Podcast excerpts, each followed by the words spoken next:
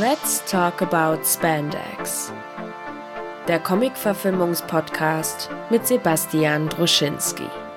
So, wir laufen auf Record. Wir können anfangen mit den kruden Verschwörungstheorien oder allem anderen. Willkommen bei äh, Let's Talk About Flat Earth, eurem Flat Earth äh, Podcast, der sich manchmal aber auch mit Superheldenfilmen und ähm, Trashperlen in diesem Fall auseinandersetzt. Wusstest du, dass komplett Europa untertunnelt ist und dort ein Hochgeschwindigkeitszug mit 20.000 Kilometern pro Stunde äh, zwischen allen europäischen Städten hin und her pest? Und wenn es in Deutschland Erdbeben gibt, so kleine, sind das immer zwei. Und das sind zwei, weil es gar keine Erdbeben sind. Und was ist dann der Hintergrund dieses, dieses Sondern warte, nein, warte, das ist jetzt das Spannende, kommt noch. Das sind keine Erdbeben, sondern da sprengen die die Türen unten im Untergrund. Und darum sind das auch immer zwei kleine Beben, weil so eine Tür zwei Scharniere hat. Welche Tür wird gesprengt? Die Zugtür. Da unten, da sind so Zwischentüren dem Tunnel. Wer hat denn die Zwischentüren eingebaut? Ja, weiß ich nicht. Tunnel Gute Frage. Das sind, das, das äh, habe ich nicht hinterfragt. Ich glaube einfach. Ich bin so ein Typ, ich glaube. Wenn man mir sowas erzählt, dann bin ich erstmal. Ich habe da auch ein sehr schlüssiges YouTube-Video gesehen von irgendeinem so Stiernacken, der mir das auch sehr leidenschaftlich, also eigentlich von dir, der das sehr leidenschaftlich auch wiedergegeben hat. Und wir dürfen auch nicht immer glauben, was uns Schafen so beigefüttert wird. Das ist ja Quatsch. Regierungsschafe. Nee, das darf man nicht. Das darf man nicht. Es gibt halt ein paar Leute, die sich noch trauen, ihre Meinung zu sagen. Mein guter Freund Attila zum Beispiel. äh, die sich einfach, die einfach, ja, die einfach nicht Angst davor haben, ähm, komisch angeguckt zu werden, nur weil sie die Wahrheit sagen. Und ja, ich bin stolz. Das musst du auch vertragen. Weißt du, du bist jetzt verlacht, aber in einigen Jahren wirst du in den Büchern als, als Vorreiter quasi zelebriert. Ja, deutscher Held. so, ähm, Chris ist bei mir. Wir haben auch schon wieder äh, ein, ein alkoholisches Getränk an unseren Lippen gehabt. Und wie angedroht äh, ist Chris Kulturplayer, Moderator, äh, Model, Moderator, guter Geist Hamburgs und Moderator. Und ich bin sehr erfolgreich im Podcast. Das ist schon meine vierte Performance in einem Podcast. Ich finde es gut, dass du es jetzt auch nur noch Performance nennst. Wir gehen nachher auch deine Performance-Checklist durch mhm. und guckst, gucken, ob du die Benchmarks erreicht hast. Sehr wahrscheinlich. Ich habe mir letztes Mal angedroht, dass ich dich ähm, zum wahnsinnig gerne zu, so, zum Trash-Beauftragten dieses Formats machen wollen würde. Das Format heißt Let's Talk About Spandex, 5 Sterne bei iTunes, abonnieren und so weiter und so fort. Und jetzt kürze ich noch weiter ab. Zum einen kürze ich ab, dass ich nicht mal mehr ein Mikrofon aufbaue, sondern einfach nur so ein ähm, Aufnahmegerät mit seinen beiden lustigen Schwingköpfen auf uns gerichtet habe. Und zum anderen suche ich mir nicht mal mehr die Filme selber raus, Chris, sondern Christian Grande von äh, Filme zum Dessert äh, hat äh, unsere Rawforce-Folge gehört. Äh, das solltet ihr auch nachholen, falls ihr das noch nicht getan habt. Ich möchte noch mit ein paar anderen Lügen aufräumen, bevor okay. wir, bevor wir weitermachen. ähm, ich bin der Wahrheit verschrieben, wie ich schon ange, angedeutet habe zum Anfang. Du hast gerade gesagt, wir sind bei dir, das ist gelogen. Wir sind bei mir zu Hause. Und ich möchte auch eine weitere Wahrheit äh, droppen. Es ist Sonntag 13 Uhr und wir haben das erste Bier an unseren Hälsen. Also nur, dass ihr mal wisst. eigentlich nicht so richtig Töfte. ähm, egal, da muss man durch als Content-Maschine. Äh, gerade du als, als, als Überperformer. ich als Performer. ist halt Arbeit. Da muss man halt funktionieren. Und auf jeden Fall hat unser Filme zum Dessert Überguru, auch da fünf Sterne, weiter liken und all das, was ihr machen könnt, ähm, gesagt, ihr sollt unbedingt Dead Heat gucken. Der ist gerade bei Amazon Prime sogar äh, zum Wegstreamen zum Wegsnacken und sollen in unserer üblichen Manie ähm, darüber reden die da aussieht. Wir gucken so ungefähr, sagen wir mal, so zwischen 40 und 50 Minuten rein. Ja. Machen dann einen kleinen Break. Ja. Sagen, wie, wie wir das alles denn bis jetzt finden. Ja. Und ähm, dann gönnen wir uns die äh, letzte Hälfte. Das hat bei Raw Force schon ganz hervorragend funktioniert. Bei Raw Force habe ich noch ein bisschen Hausaufgaben gemacht. Mir sagt dieser Film überhaupt nichts. Das wird irgendwas mit Toten zu tun haben und irgendwas mit Heat. Ja. Und was ich aber weiß, der ist äh, von Mark Goldblatt. Das ist ein relativ untriebiger Assistant äh, Director und Cutter. Aber mir war er auch bekannt, und jetzt kommt hier meine Nerd-Credits.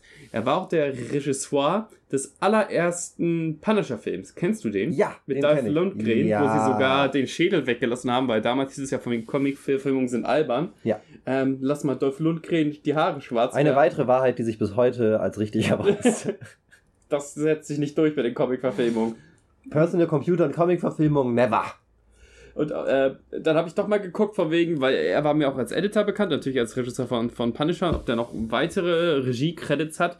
Hat er nicht. Also der hat Dead Heat gemacht und den Punisher-Film und dann ist er wieder ins zweite äh, Glied gerückt. Jetzt kannst du einen Gliedwitz machen, wenn du möchtest. Nö, ist mir Nö, zu, das, das ist, ist zu albern. So das ist Quatsch. Also ich habe auch, ich kenne den, ich habe noch nie etwas von dem Film oder diesem Menschen gehört. Ähm, wir sehen gerade äh, ein Standbild hier auf dem auf der Leinwand. Das ist rot und schwarz. Das ist das erste und einzige, was ich von diesem Film gesehen habe. Ich bin sehr sehr gespannt. Auch was für eine Empfehlung folgt, nachdem man über den letzten schönen Film äh, äh, mit den mit den was war das denn? Der Jadestein. Die, die, die Jagd. Jagd nach dem tödlichen Jadestein. Jadestein. Oder Raw Force. Raw Force. Ähm, der Film, das finde ich immer gut, wenn auf internationalen Märkten ähm, Filme umgemogelt werden. Das war in den 80ern und 90ern noch öfter der Fall. Der heißt in manchen Ländern auch Iron Cops. Iron Cops? Also ich ahne, es geht auch um oh. Cops. Es ist immer ganz kurios, finde ich, wenn Leute, die, also dieser Mark Goldblatt hat bei wahnsinnig vielen auch Blockbuster mitgearbeitet, wenn die beispielsweise im Editing wahnsinnig gut sind, aber wenn sie dann mal wirklich das äh, Zepter in die Hand bekommen und mhm. Regie führen wollen, dass das dann scheinbar überhaupt nicht funktioniert. Bestes das wissen wir noch nicht. Stimmt. Das Beispiel, ich nehme es jetzt einfach an, sonst hätte er vielleicht noch mehr gemacht, außer Dead Heat im Jahre 88 und äh, den Punisher-Film im Jahre 89. Vielleicht war er auch ein kluger Dudel, hat einfach auf den Höhepunkt aufgehört. Das ist halt sein Matrix 1 und er hat nicht 2 und 3 gemacht. ja.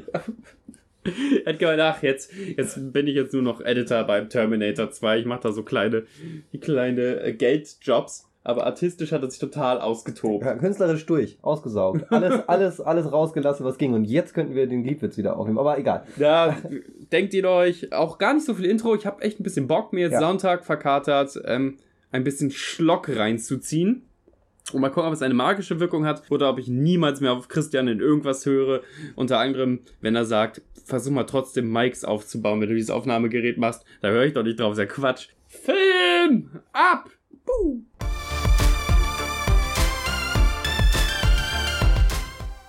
Das muss rot leuchten.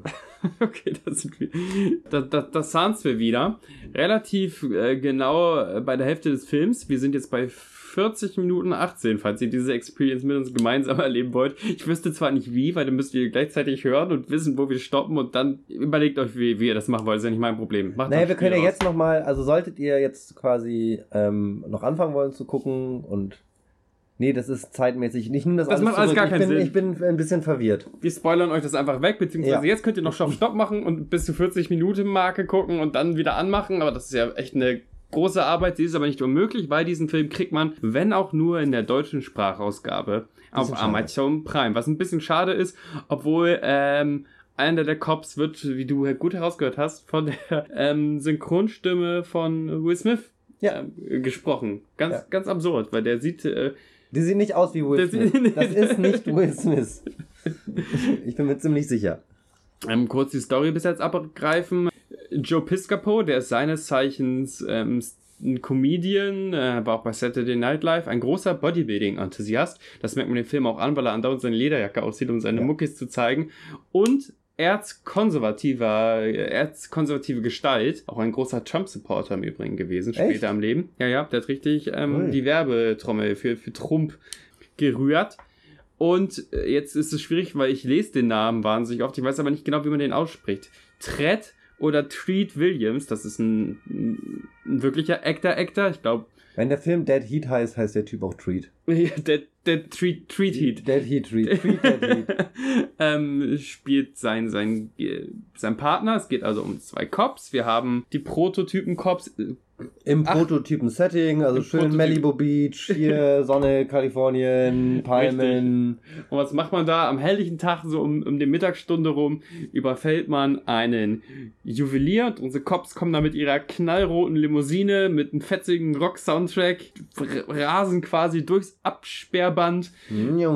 es gibt Poliz keine Zeit Polizisten überqueren die Straße, knapp hinter dem Auto, alles ist voller Adrenalin und rasant, rasant wird äh, vorbereitet, dass die Räuber aus dem Juwelierladen hinauskommen. Also gibt es Hundertschaften von Polizisten, die auf, auf zwei Räuber warten, die sehr ungeduldig sind, die haben nicht viel Zeit zu verlieren, die schießen ähm, die Vitrinen kaputt und nehmen sich da, was es zu nehmen geht und gehen auch direkt wieder durch den Haupteingang raus. Also so ein richtig so richtig ausgeklügelten Plan haben Nein. die irgendwie nicht. Nee, nee.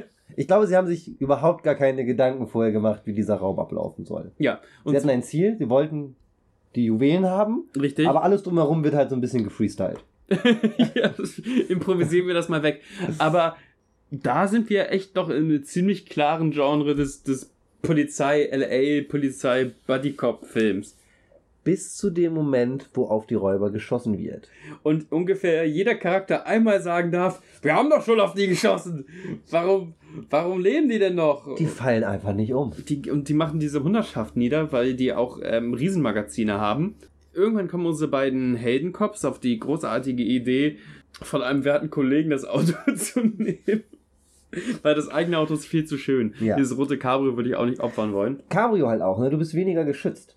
Also sie haben dann ja eine quasi Limousine genommen mit einem Dach. Ja. Ist ja nicht deren Style, aber für Leute umfahren vielleicht besser, wenn auf einen geschossen wird. Ach so, das ist, du kannst das noch logisch irgendwie herleiten. Du bist ja. ein, ein großer Verteidiger dieser doch, finde ich, lückenhaften Logik, aber ist okay. Hey, egal, die beiden ähm, Bankräuber werden dann irgendwie mit Autogewalt niedergemacht, weil Q scheint nichts zu bewirken. Und Full Spoiler, wir gehen danach ins Leichenschauhaus und da ist eine, äh, wie, wie nennt man das denn eigentlich? Mir fehlt es gerade. Eine Leichenschauhaus-Mitarbeiterin? Leichenschauöse, ähm, ähm, die meint, ach, die hatte ich schon mal auf dem Tisch. Dün, dün, dün. Währenddessen kommt ihr Vorgesetzter rein, der hat immer so einen wunderschönen weißen Anzug. Ich würde jetzt auch sagen, das ist eine Mutmaßung von mir, der ist der Oberböse, weil Oberböse in 80er Jahre im Film haben immer weiße Anzüge. Du meinst, der ist der, der Typ steckt hinter allem. Der ich Chef, glaube, der, der, der Dr. Oberarzt. Ja, ich glaube, der holt immer die Leute aus dem äh, Leichenschauhaus raus und fährt zu dieser. Er, er weiß höchstens was, aber er steckt nicht dahinter. Das ist irgendein, irgendein mächtig, irgendeine mächtigere Person, die dahinter steckt. Also, das werden wir jetzt ja in den nächsten 40 Minuten noch gleich herausfinden, ja. aber mein, mein ähm, Action-Trope-Signal ging an, wenn von hinten sich jemand anschleicht mit echt mit einem super schönen cremefarben weißen Anzug und schwarzer Krawatte meint, was ist das denn für ein Quatsch? Das ist doch alles Quatsch.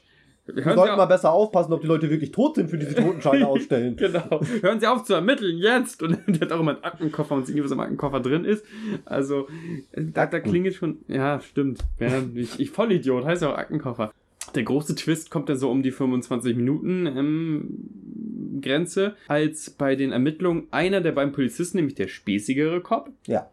leider nicht der Angelkop, aber der spießigere Cop, ähm, ums Leben kommt und anstatt dass seine Leiche abtransportiert wird, liegt die da scheinbar auch irgendwie noch eine Stunde. Und ähm, unsere anderen positiv besetzten Figuren, namentlich die Dame, die im Leichenschauhaus arbeitet und ähm, der lockere Cop, gespielt halt von Joe Piscopo, legen den einfach mal so auf Verdacht auf so, auf so einen Computertisch ein Computertisch gehört. Naja, also, also auch nicht Verdacht. Also das ist schon, ähm, dass es überhaupt zu dieser Situation kommt. Wir spoilern jetzt ja irgendwie hart was weg. Dass ja. es überhaupt zu der Situation kommt, liegt daran, dass sich unser Joe Piscopo äh, Funny Cop ähm, mit einem in unglaublichen Ablenkungsmanöver, nämlich dem Weg zur Toilette, das er sehr deutlich macht. Ja. Und ich muss pipi.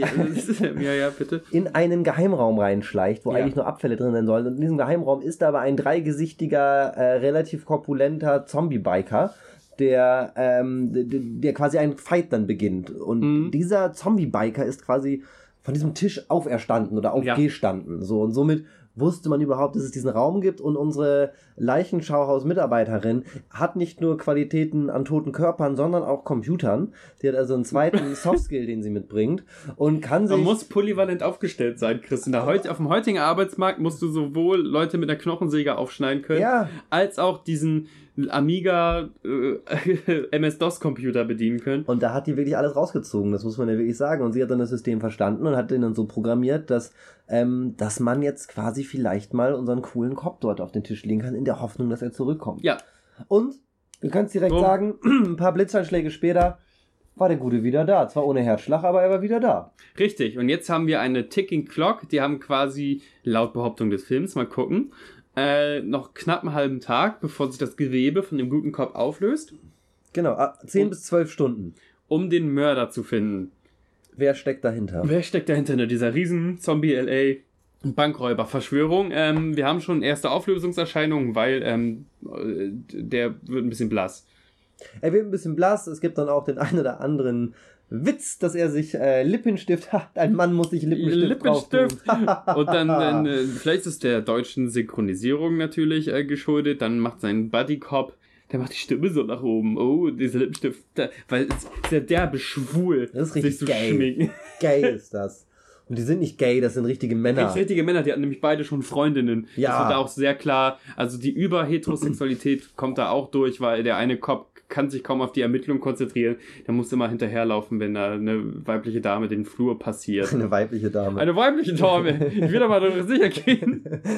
Die sind schon sehr hetero, auch wenn ihre T-Shirts sehr eng sind. Ja, Ähm. ja, ja, das wird schon sehr deutlich. Ich möchte direkt sagen, was mir abs also es richtig, richtig gut gefällt, ist, ist das Make-up. Die haben, also ich meine, das ist ein Film aus den, von welchem Jahr ist der? Haben wir das vorher gesagt? 88, glaube ich. 88, also ist jetzt nicht aktuell. Das ist Und ähm, das, das, das Make-up ist schon, also die, die, die, die, diese Zombie-ähnlichen oder untoten äh, äh, Typen sind schon cool gemacht. Ich bin da, ich kauf den, ich kauf, ich kauf denen das ab. Ich hätte jetzt auch echt tatsächlich noch liebe, liebend gerne doch meine Hausaufgaben gemacht. Ich hätte gerne gewusst, was das für ein Produktionsrahmen wäre und äh, was für Pläne die mit dem Film hatten. Ob das nur so eine schmuddelige B-Movie-Nummer war oder Ja. ob die damit echt Hoffnung hatten, von wegen einen Mainstream-Erfolg zu leisten. Lass uns folgendes machen. Wir gucken den Film zu Ende und danach investieren wir nochmal maximal sieben Minuten in Google und erst Ja. dann sprechen wir wieder in Ja. dieses Gerät. Ähm, auf, auf einer Trash-Skala, wie empfindest du ihn? Ich finde den gar nicht so trashig. Also ich, ähm, also wenn man jetzt Trash sagt mit, oh, das ist irgendwie schlecht, der ist, der ist alt, das ist kein neuer Ja. Film. Ja. Der ist nicht aktuell, also der ist ja sehr hetero, der ist vielleicht jetzt nicht, also den kannst du heute nicht mehr so drehen. So, das funktioniert einfach Ja, der ist so platt, dass er teilweise als Persiflage auf Cop-Movies Ja. äh, funktioniert. Ja, ich glaube aber, dass die das damals ernst gemeint haben und das dem, dem Zeitgeist geschuldet ist, dass der Film so ist, wie er ist. Ich äh, finde ihn unterhaltsam, also ich gucke dem gerne, ich gucke da gerne zu und bin auch gespannt, wie es jetzt weitergeht. Ähm, trashig?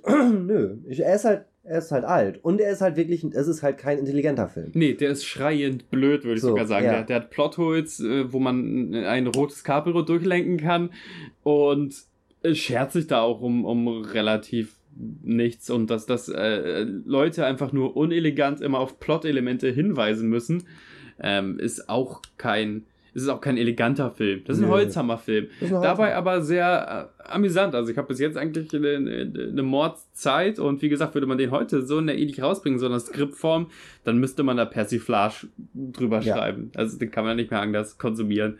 Ich muss, ich muss ganz klar sagen, dass es der richtige Film jetzt in dem Moment ist. Es ist ein, wie wir schon gesagt haben, etwas kateriger Sonntag auf der Couch. Mhm. Wir haben die Sonne, die ab und zu äh, rauskommt, durch, ähm, durch Plissés verbannt.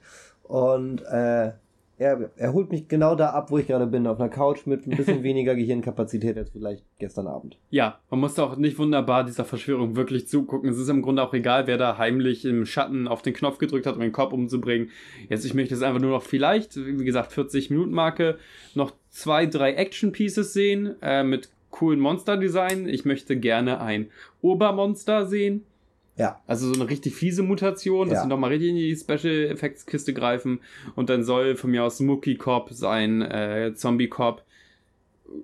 Äh, Die haben Frieden mitgemacht und dann löst er sich auf. Oder für eine mögliche Fortsetzung gab es leider nicht, ähm, ähm, finden die einen Weg, äh, das Schimmeln aufzuhalten. ja, weil das ist, kann man vielleicht noch sagen, er wird nicht einfach umfallen, sondern er wird sich in eine organische Masse auflösen. Ja. Also da wird ja auch jetzt mehrere Stages einfach haben, wo dann von einem Schnitt auf dem anderen sagt, so, äh, die fällt dir dein Ohr ab. Ja. oder ähnliches. Aber jetzt sind sie gerade in einem asiatischen Restaurant. Vielleicht, so wird der Film jetzt behaupten, dass äh, östliche Mystik mit westlicher Wissenschaft überhaupt erst äh, den Schlüssel zur Unsterblichkeit gefunden hat. Oder auch nicht. Oder sie machen wahnsinnig viele platte Chinesenwitze. Ja, ist halt die Frage. Also bisher haben wir nur einen, einen, einen Chinesen in seiner typischen Umgebung gesehen, in einem, in einem Chi- China-Restaurant, wo er Enten hackt. Also Ja, sehr, wie es halt so ist.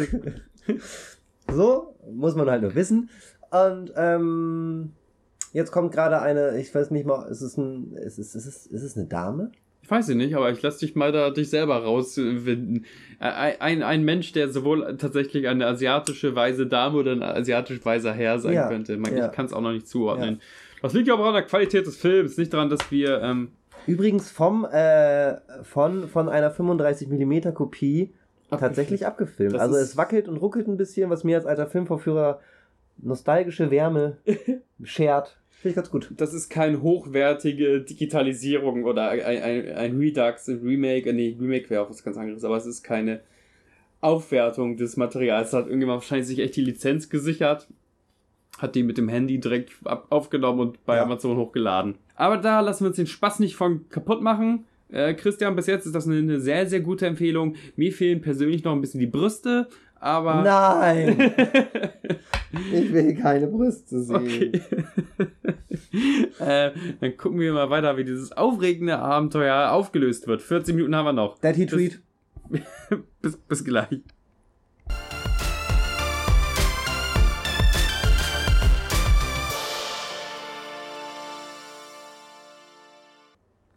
Jetzt haben wir ihn also abgeschlossen, unseren ähm, Trash-Movie nicht, aber unseren Schlock-Movie ähm, äh, Sonntag mit äh, Dead Heat oder den Iron Cops. Und, in den Philippinen, äh, ne? Iron Cops? Iron Cops, ja, in den Philippinen. Ja. Ähm, und meine Güte, wir haben ja bei der 40-Minuten-Marke circa eine Pause gemacht für die Leute, die immer noch das äh, Nachvollziehbarkeitsspiel spielen wollen. Und was, äh, was dann noch in dem Film passiert ist, Heide Witzka, hätten wir nur zwei Minuten länger gehalten, dann wären, wäre uns wahrscheinlich die Kinnlade runtergefallen. Aber wie aus, äh, als wäre es Instinkt, haben wir vor dem Money Shot ähm, ein Päuschen gedrückt. Aber was ist denn, was ist denn direkt, nachdem wir auf Play gedrückt haben, wieder passiert? Also wir erinnern uns zurück, ähm, wir haben einen, eine chinesische Schlachterei betreten, wo ein großer Butcher eine Ente, also ein Schlachter eine Ente zerhackt hat und eine... Gespielt von Professor Toru Tanaka. Professor Toru Tanaka. ähm, und ein weiser äh, chinesischer Herr kam rein. Das hat sie jetzt auch geklärt, hat mir ja. mal ein bisschen länger geguckt. Es war ein, ein älterer Herr der auch erst äh, freundlich wirkte, aber relativ schnell eskaliert ist dann und er drückte auf einen Knopf, der Schlachter griff an und mit dem Druck auf, auf diesen Knopf wurde aus der Lampe, die in dem Raum hing, ein Wiederbelebungsgerät, das Wiederbelebungsblitze äh, quasi abgeschossen hat. Und wir erinnern uns, wir sind in einer Schlachterei, das heißt, es gibt richtig viel totes Tier. Und ja. all das tote Tier, egal ob es nun noch in Teilen, in Gänze gekocht oder, oder mariniert äh, dort lag, köstlich mariniert. Ja, das ist zum Leben erweckt worden und hat die Cops angegriffen. Return of the Living Buffet. Aber sowas ähm, von. und ähm, um mal vorwegzugreifen, das ist auch die stärkste Szene im ganzen Film. Was macht ja. das Bock, wenn das marinierte Honigschweinchen äh, die Leute da angreift und so eine halbe Rinderhälfte versucht aus dem Kühlhaus äh, zu entkommen und die ganzen abgehangenen Peking-Enten nochmal mitgackern. Was war das? Ähm, stark und was für auch einfach für ein Gewitter an Practical Effects, weil 88 konnte man das noch nicht schön, so ja. Äh, CGI-mäßig lösen. Ähm, natürlich haben die aber das gute alte, den guten alten Filmtrick auch verwendet, viel im Dunkeln zu halten, also mit Flackerlicht arbeiten. Ja. Ähm, macht der ganzen Sache aber keinen Abbruch. Nee, hat, hat super funktioniert. War eine wirklich schöne Szene. Der, der ungleiche Kampf Mensch gegen Buffet hat, mir, schon gut gefallen. Ähm, Können wir als Mensch ja eigentlich normalerweise auch nie gewinnen, den Kampf gegen das Buffet, aber wir nehmen nee. es auf. Kann erst ähm, durch einen Schuss auf die Laserlampe quasi beendet werden, die, ja. dieser Amoklauf. Das ist innerhalb der eigenen Filmlogik äh, zwar ein riesiges, riesiges Loch, also ein riesiges Plothole, weil die Zombies in dem Film sind ja nicht davon abhängig, dass da ein Laser auf sie geschossen wird. Wenn sie einmal diese Laserbehandlung bekommen haben, sind sie halt lebendig. Ja. Ist ja nicht so, wenn du die Lampe ausknipst, äh, dass dann alle wieder äh, in, in, in tote Masse zerfallen.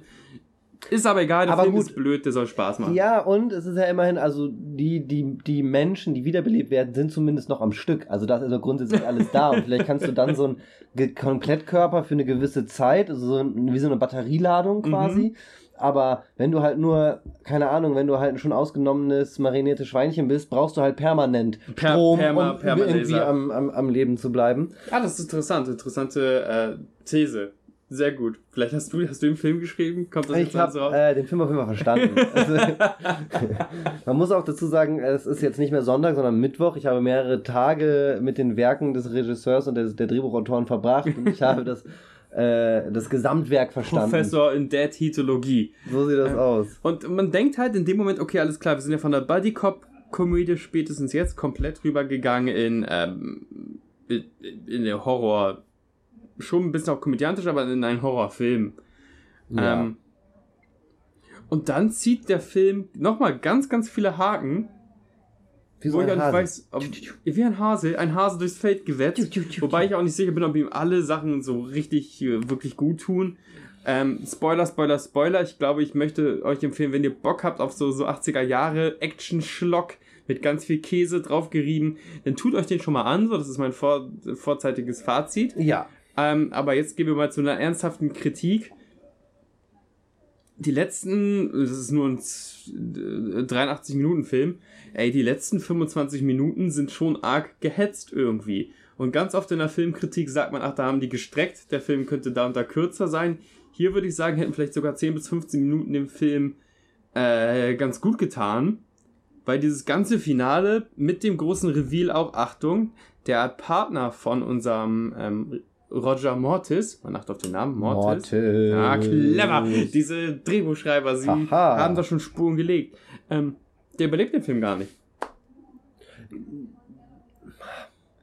Er stirbt halt auch. ja, okay. Sagen wir es mal so. Er stirbt halt auch. Ähm, aber am Ende, am Ende sterben wir alle. so gesehen. Ähm, aber er, er stirbt überraschend. Er ist, also es ist, es ist ähm, sie trennen sich, die beiden, die beiden Buddies, weil, weil ähm, unser, Mord, unser Mortis-Freund muss gegen den Verfall ankämpfen und herausfinden, ob er irgendwie doch äh, äh, länger im Zombie-Status bleiben kann. Ja. Und ähm, darum gehen, geht Hälfte Nummer 1 zur Leichenhalle, wo der Guru dieser, dieser Idee beerdigt ist und die andere Hälfte geht nochmal zum Haus der ähm, Public Relations Dame von dem Unternehmen, an die dem sie am auch Anfang waren. Ist. Wir haben jetzt also ja. quasi vier Leute, die äh, ganz klar auf der Seite der Guten kämpfen, nämlich die beiden Cops und die beiden Damen, also die Dame aus der aus dem äh, Leichenschauhaus und äh, die PR-Dame dieser großen bösen Firma. Ja. Und dann kommen, kommen Mr. Mortis und die ähm, PR-Dame quasi zum Haus zurück, wo Duck quasi sein sollte. Und Duck hat den Fernseher aber angelassen, ja. ist nicht zu sehen. Und irgendwann merkt man, dass er einfach kopfüber in einem Aquarium hängt und tot ist. So, ähm, überraschend, weil, also ich hätte nicht damit gerechnet, dass sie Nein. ihn so aus dem Verkehr ziehen. Und du sagst ja selber auch, Tod ist ja in der Logik des Films eh eine flexible Größe, aber der ist auch de facto aus der Handlung einfach genommen. Ja, zumindest sehr lange. Sehr, sehr, sehr lange. Ja, huh, wir, wir greifen noch nicht vor, aber dann passiert sowas ganz merkwürdiges. Der Film geht dann Schlag auf Schlag auf Schlag. Also dann, dann wird auch die PR-Dame aus dem Film genommen, dann wird die Leichenschauhausdame äh, aus dem Film genommen. Auf einmal ist unser Roger Mortis, unser Hauptcop, und ich habe das gar nicht als Hauptcop erkannt. Ich dachte, das ist ein klassischer Buddy-Cop-Film. Ja.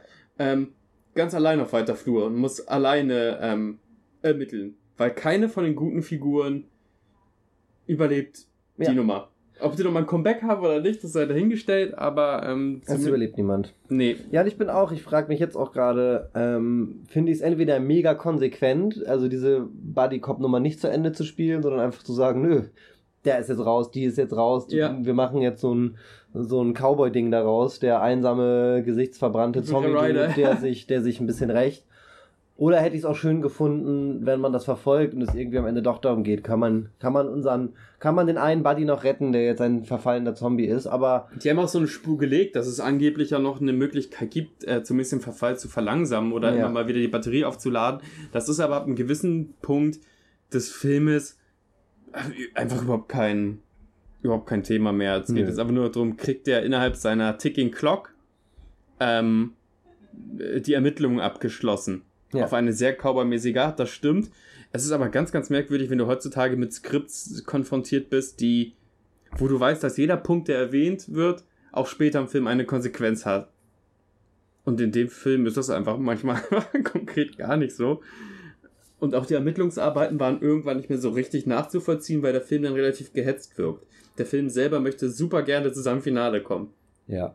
Wir haben gerade nochmal geguckt, Budget 5 Mille, also nicht wenig, nicht viel. Ja. Ist vielleicht auch am Ende ein bisschen das Geld ausgegangen, weil es gibt ja schon zwei, drei recht opulente und kostspielige Richtig. Szenen. Ich kann mir vorstellen, dass sie einfach, dass da einfach irgendwann war der Topf halt leer. das äh, würde ich sogar so unterstreichen, weil das Finale, äh, wir wollen uns zum Finale hinerzählen, also äh, unser Kopf ist ganz alleine, findet aber durch ich war dazu doof zu. Der Film, dieser, der Film ist aber auch nur für sehr intellektuelle Menschen Ja, und ja, ich war dann doch stimmt. vielleicht ein Stück weit zu verkatert. Wenn selbst der. Schlachter von einem Professor gespielt wird, Ja, weißt du, was genau. da für ein Anspruch erwartet wird. Ähm, ich, ich kam da nicht mehr hinterher hinter diese äh, äh, wirklich verzwickte Ermittlungsarbeit, weil er findet dann irgendwie heraus, dass dann, Überraschung, der Chef des Leichenschauhauses, der mit dem weißen Anzug und der Aktentasche, wir erinnern uns, Deine Theorie? ähm, hinter der ganzen Nummer steckt. Na, ich, ich hatte, aber er, er, ist, er steckt auch mit hinter der Nummer und er ist ein Finanzier, Ja. aber eigentlich steckt noch jemand anderes in Gänze dahinter. Also, oder anders, vielleicht ist der andere Dude das Gesicht und Ja. dein Dude. Ist die Frage, wo da die Abhängigkeit ist, also wer wen zuerst Ja. ins Spiel gebracht hat, weil tatsächlich noch weiter dahinter ist, Vincent Price spielt ähm, den Chef dieser großen Multi-Dollar-Corporation und da wird relativ anfänglich im Film erklärt, der ist eigentlich schon seit Jahren tot.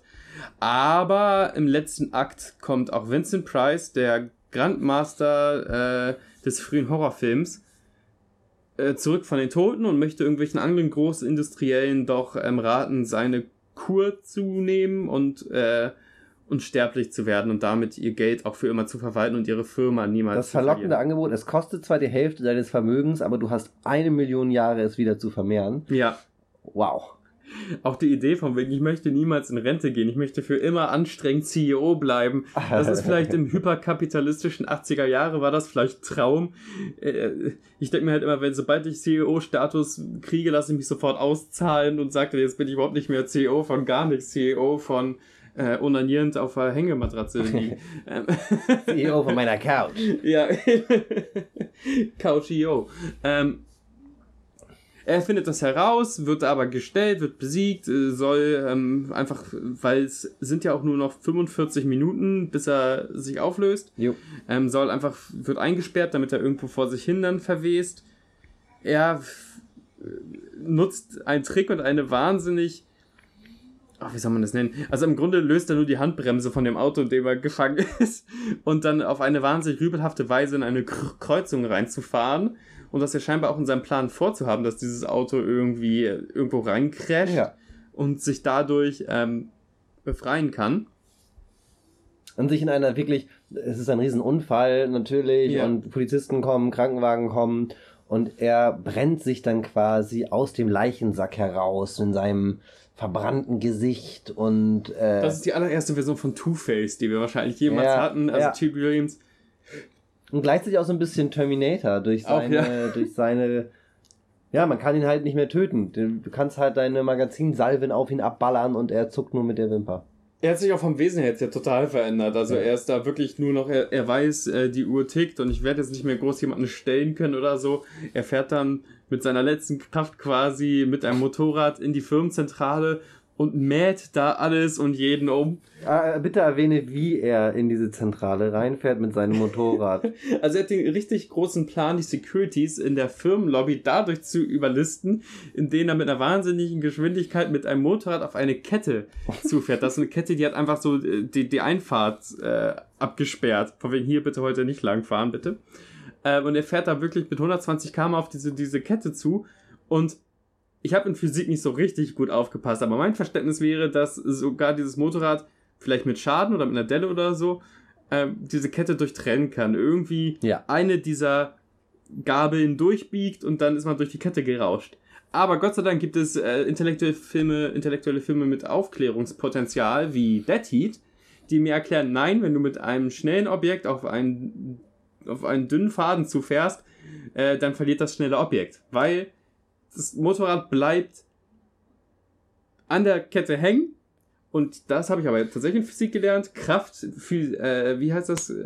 Kraft geht quasi nie verloren. Ja, Er nimmt die Dynamik mit einem Schwung, wird in die Lobby. Katapultwirkung. Eine reine Katap- Katapultwirkung. Und er fliegt da durch die Lobby. Und ich glaube, das haben die Wachowskis dann auch wahrscheinlich diesen Film geklaut. Äh, mit dieser Bullet-Time-Nummer. Aber hier hat er sogar eine, noch eine Herleitung, eine äh, physische Herleitung. Er fliegt nämlich durch die Lobby und schießt dabei alle Leute um. Ähm, ist ein großer Stratege auf jeden Fall, der Roger Mortis. Und ähm, ja, mein Gott, er stellt diesen Raum voller reicher Menschen und den bösen Professoren, also Vincent Price und dem Boss des äh, Leichenschauhauses. Und dann eine, eine Sache, mit der ich ein bisschen Probleme hatte, fängt er sofort an zu schießen, er hat ja wenig Zeit, er kann jetzt ja irgendwie wenig reden. Ja, und, und er schießt und auch mein, total viel von diesen Industriellen über dem Haufen. Und ja, ich denke auch schon, Großkapitalbesitzer sind böse, Antifaschista und so. Ähm, äh, macht das Kapital weg, bu, bu, bu. aber du musst ja nicht auf einmal auf, auf, auf so irgendwelche Damen äh, an, ein, einschießen, die auch bei so einem Pitch. Äh, das magst du nicht so gerne? Auf Damen einschießen.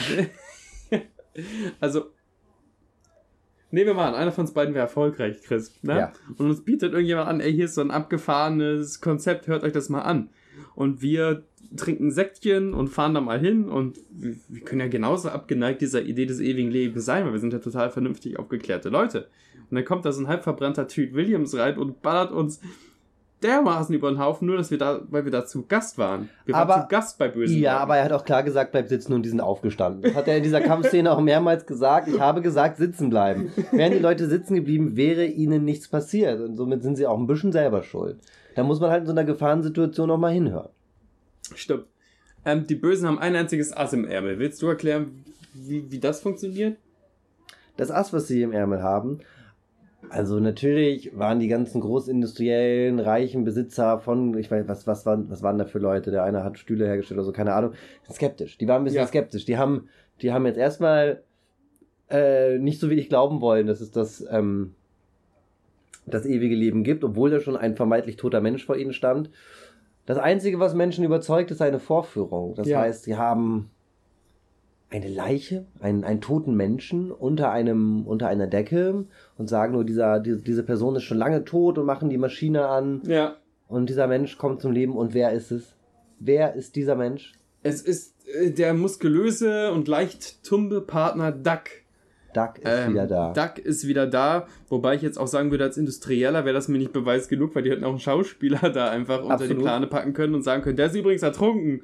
Aber es ist Wurst der Film will ja uns auch ein bisschen sagen, Partner gegen Partner. Und nun haben wir nämlich das folgende Problem. Doug war ja eh nicht die hellste Kerze im Leuchter, ja. aber weil er schon so lange tot war, sein, ist er noch Tumba, der hört sein, jetzt sein, sein drauf, Gehirn, was, was, man sagt. Sein Gehirn ist geschädigt. Er kann nicht mehr selber denken. Er ist eigentlich eine, er ist eine Marionette. Ja. Er ist eine unzerstörbare, tote Marionette und wird gegen seinen besten Freund, gegen seinen Partner. Weil dein Kollege auch immer automatisch dein bester Freund ist, so wie es halt läuft im Arbeits, ja, ja. Äh, Arbeitswesen. Und er soll ihn töten. Ja. Sagen wir es so klar, er soll ihn töten. Und ähm, weil er nun, wie du schon gesagt hast, ein Bodybuilding-Dude ist, greift er unseren Mr. Mortis an den, an den äh, Hals, drückt zu, hält ihn hoch. Und Kannst beginnt, du einen Zombie erwürgen so? Ist es Zombie nicht egal? Ich glaube, du kannst auf jeden Fall einen Kopf abquetschen. Ach, also, am Ende, also, also hier der, der Duck, der könnte das. Ja, ich glaube auch. Der wird einmal drücken und dann ploppt der so hoch. Oder er ähm, muss ihn einfach nur für 30 Minuten festhalten, dann wird der Typ ja eh laut Logik durch des Films zu ja. Matsche. Ja. Ähm, Aber kam es so weit oder nicht? Denn nun beginnt der Überlebenskampf des Toten. des toten Mordes. Der probiert mit. Der spielt die Nostalgiekarte. Er spielt die Nostalgiekarte. Knallhart all das, was diese beiden verbindet, legt er auf den Tisch. Und in der Hoffnung, irgendwie durchzukommen. Ja. Das Restfünkchen Liebe zu erreichen, was in diesem Zombie-Körper noch wohnt. Und er ist da ein wahnsinniger Stratege, weil der, der erzählt nicht Sachen, die eventuell wirklich emotionale Verankerung hätten, wie hey, ich war bei deiner ersten Scheidung dabei oder hey, wir haben gemeinsam die Police Academy bestanden, sondern er erzählt nur Sachen, die in den letzten zweieinhalb Stunden passiert sind, die wir als Zuschauer auch direkt miterlebt haben, wie äh, weißt du, dass eine Mal wir Lippenstift gekauft haben und was war das andere nochmal? Ich habe den anderen. Ah, was ist das andere? Also Lippenstift war dann der Trigger, dass der Typ dann in einer grandiosen Darstellung so ein bisschen den Kopf geschüttelt hat. Die Todesparty. Ah, die Todesparty, genau. Wie toll es wäre, wenn man äh, seinen Todeszeitpunkt wüsste, dann könnte man eine Party noch vorher schmeißen. Ja, richtig saufen. Richtig ein Saufen und richtig vielleicht auch mal jemanden flachlegen und hast nicht gesehen machen, was man will. Und diese beiden äh, nostalgischen Signale sorgen bei Duckhead dafür, dass er so mit dem Kopf schüttelt, ganz ungläubig und erinnert sich und, und sagt dann, und ich dachte zuerst von wegen, die machen ihn jetzt wirklich so als so hirntoten Frankenstein, mhm. der nur noch sagen kann, Roger, Roger, und dann erkennt er ihn halt. Hodor. Hodor, genau.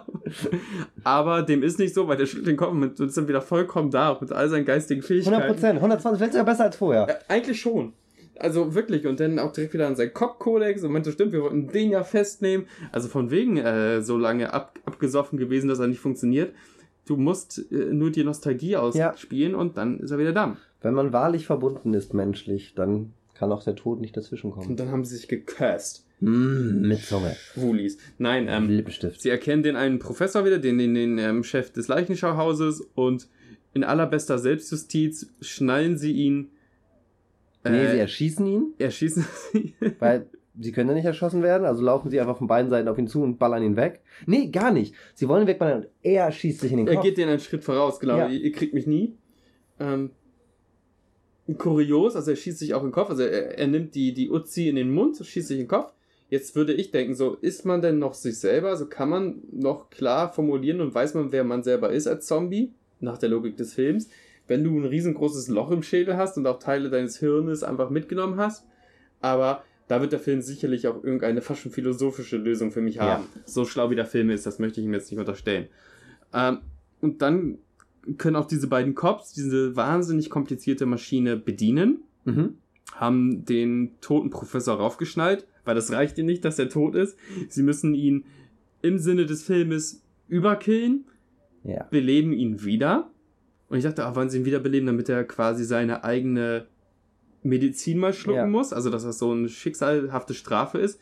Dem ist aber nicht so, weil die kommen dann auf die Idee, wie ist es denn, wenn wir den quasi überbeleben? Doppelt beleben. Doppelt beleben. Und auch da, das ist ein Meisterwerk, dieser Film, äh, ist klar, Plus mal Plus macht Explosion. Ja. Äh, der Typ explodiert halt wie ein äh, Wasserballon voller Marmelade. Und dann gehen unsere beiden Cops weg. Also es gibt noch eigentlich den Ober-Oberbösen, den, den Vincent Price-Charakter.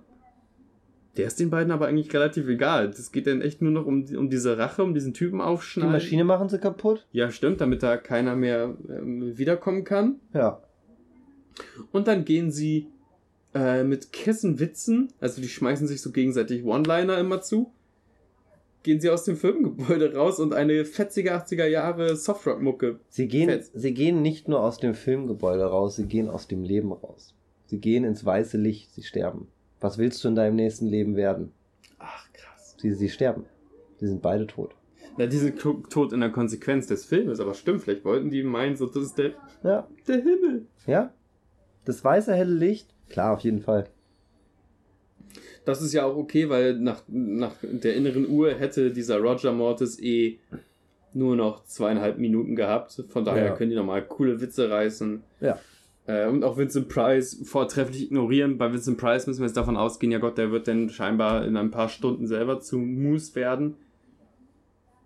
Äh, da hat der Film übrigens für mich eine Logiklücke, oder? Es wurde erklärt und ich habe nicht aufgepasst, weil die Dialoge so wahnsinnig komplex waren. ähm, ist es am Ende jetzt wirklich so, dass Vincent Price sich über Jahre immer wieder heimlich aufgeladen hat mit Zombie-Energie und deswegen nicht vermodert ist? Ich weiß es nicht, ob es ein neuen. Also sie sagen ja auch, man kann wirklich eine Million. Also das Zitat ist, sie können eine Million Jahre ja. leben oder so.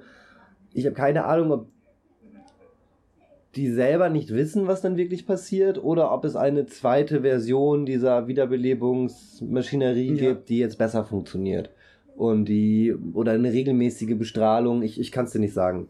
Weil ja auch, auch ein wichtiger Faktor, unsere PR-Beraterin ähm, stellt sich am Ende heraus, dass sie auch schon sehr lange eigentlich tot ist. Ja. So, und ähm, ja, aber, aber auch, sie muss ja jahrelang gelebt haben, weil das ewig her ist und sie sah eigentlich noch ganz fresh aus bis zu einem Moment, aber ich verstehe auch nicht genau, was passiert ist, dass, dass es diesen Moment gab, weil da für mich eine sehr starke, starke Szene so von den Effekten, da zerfällt sie sehr schnell. Ja.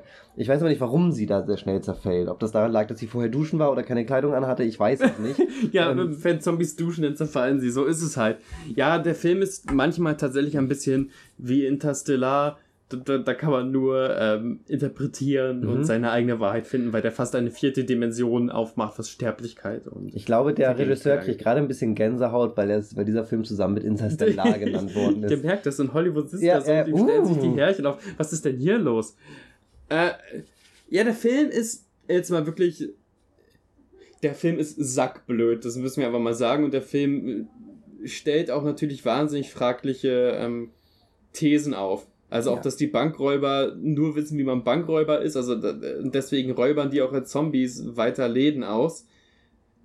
Ähm, das ist ja eine kühne Behauptung. Ich dachte, die hätten Bankräuber wiederbelebt, um und die quasi gezwungen, weil wenn du mir nicht äh, Juwelen mhm. ranholst, dann kriegst du nicht deine extra Dosis äh, Zombie-Refreshener. Und das wäre interessant gewesen, aber nein, die Zombies wissen halt auch nicht an. Also ja. das ist ja so von wegen, wenn du als Mensch einmal diesen Schneise eingetreten hast, dann kannst du halt auch gar nichts anderes. Und das ist natürlich kühn als Behauptung. Und natürlich äh, Borderline, manche Sprüche könnten als rassistisch ausgelegt werden und manche Sprüche könnten als sexistisch ausgelegt ja, das werden. Ist, das ist der Zeitgeist, das ist absolut nicht mehr, nicht mehr, ja, es funktioniert heutzutage nicht. Ja. So, ähm, aber nehmen wir mal das ab von wegen diesen, also es ist ja auch wahnsinnig sinnlos, einen 80er oder 70er Jahre Film oder sonst was dafür zu kritisieren, dass der äh, nicht der jetzigen Political Correctness oder dem jetzigen Zeitgeist standhalten kann. Ja. Der Film hat aber trotzdem auch einfach ein paar ähm, Probleme, wie zum Beispiel, dass die Schlagzahl am Ende so erhöht wird, dass sie erstmal irgendwo hin müssen, dass das Finale underwhelming ist. Also, ich habe ja gehofft, in, im Segment, das wir gerade aufgenommen haben, dass es gen Ende auch wieder ein krasses Monster gibt, was sie beide mhm. bekämpfen müssen. Ähm, jetzt kann man sagen, das krasse das Monster waren die Cops selber. das so. Monster war der Wunsch nach ewigem Leben. Jetzt hör doch mal auf, diesen Film so zu verintellektualisieren. so, ich fand deine erste These mit von wegen, ach, die hatten kein Geld mehr für ein großes Monster sehr viel befriedigender als, ach nein, das muss man auf einer philosophischen Ebene sehen. Es, äh, Wahrheit ist ja relativ. Es können ja, also, was ist, oh Mann. was ist der Grund für die Wahrheit? Ist es am Ende doch kein Geld und dann kann man schön verpacken? Nee, ich glaube wirklich, dem fehlt Geld. So, ähm, die hatten Großes vor, das sieht man in dieser, in dieser fulminanten, äh, aber völlig unsinnigen Szene, wo er da mit dem im Krankenwagen diese große, diesen großen Verkehrsunfall verursacht. Ja. Das muss unfassbar teuer gewesen sein, weil sie einfach vier Autos haben explodieren lassen, völlig sinnlos. Ähm, da war schon, da war schon der Wille nach was Großem und ich glaube einfach am Ende fehlten dann, fehlte dann vielleicht noch eine Mille. Ja. Also das ist, es kommt am Ende halt wirklich zu, zu gar keinem Kampf mehr, also auch zu gar keinem klassischen Spannungsmoment. Auch unser, ich nenne jetzt einfach weiter Tweet Williams und wenn er Tweet Williams heißt, dann schreibt das bitte in die Kommentare. Ähm, der läuft, also der rennt auch nicht oder duckt sich oder so, der rennt jetzt einfach nur noch von Gegner auf Gegner zu. Dem werden da ein paar weitere Löcher in den Torso geballert bop, bop, und, bop, und der macht die alle weg. Und da sitzt du nicht mehr gespannt irgendwie vor, vom ähm, Fernseher und denkst, ach, wie wird der wohl da rauskommen? Aus welcher Trickkiste muss er nochmal greifen? Muss er sich selber den Arm abreißen und seinen mhm. Arm ballernd irgendwie aus der Deckung werfen oder sowas? Nö, der läuft einfach auf die Leute zu und dann jagen sie halt einen älteren Herrn. Ja. Zwei ältere, eine Gruppe älterer Menschen. Ja. ja, es ist ziemlich, ähm, es ist, es ist einfach überhaupt nicht mehr spannend am Ende. Es gibt auch keine, es gibt auch in, den, in, den, also, äh, in diesem Endkampf, ich habe das geguckt und ich hatte nie das Gefühl, oh, das kann noch mal knapp werden.